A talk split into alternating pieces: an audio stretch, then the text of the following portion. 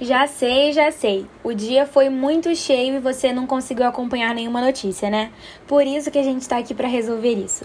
Vem comigo porque está no ar mais uma edição do nosso Enfoca News.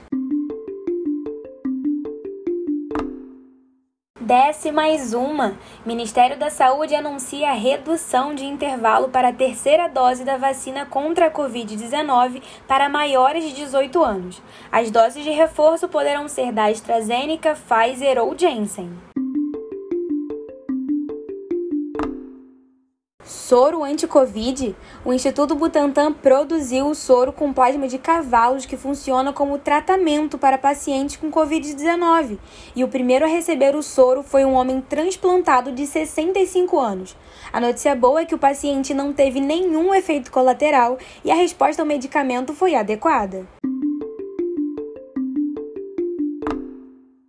De volta à novela dos precatórios. Bolsonaro afirma que vai oferecer reajuste salarial a todos os servidores públicos caso o Senado aprove a PEC dos precatórios. O presidente só não confirmou de quanto será o aumento.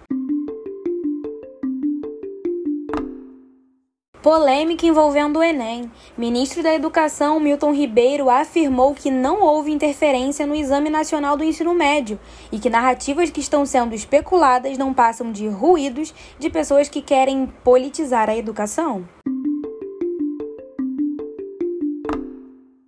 E aí, faz um Pix? Presidente do Banco Central afirma algumas mudanças futuras no Pix, como a possibilidade de pagamentos instantâneos de compras em outros países e pagamentos por aproximação. Essas foram as principais notícias desta terça-feira, dia 16 de novembro. Quer continuar por dentro de tudo que está rolando no Brasil e no mundo? Então você não pode deixar de seguir a gente no Instagram, Infoca, e no Twitter, InfocaNews.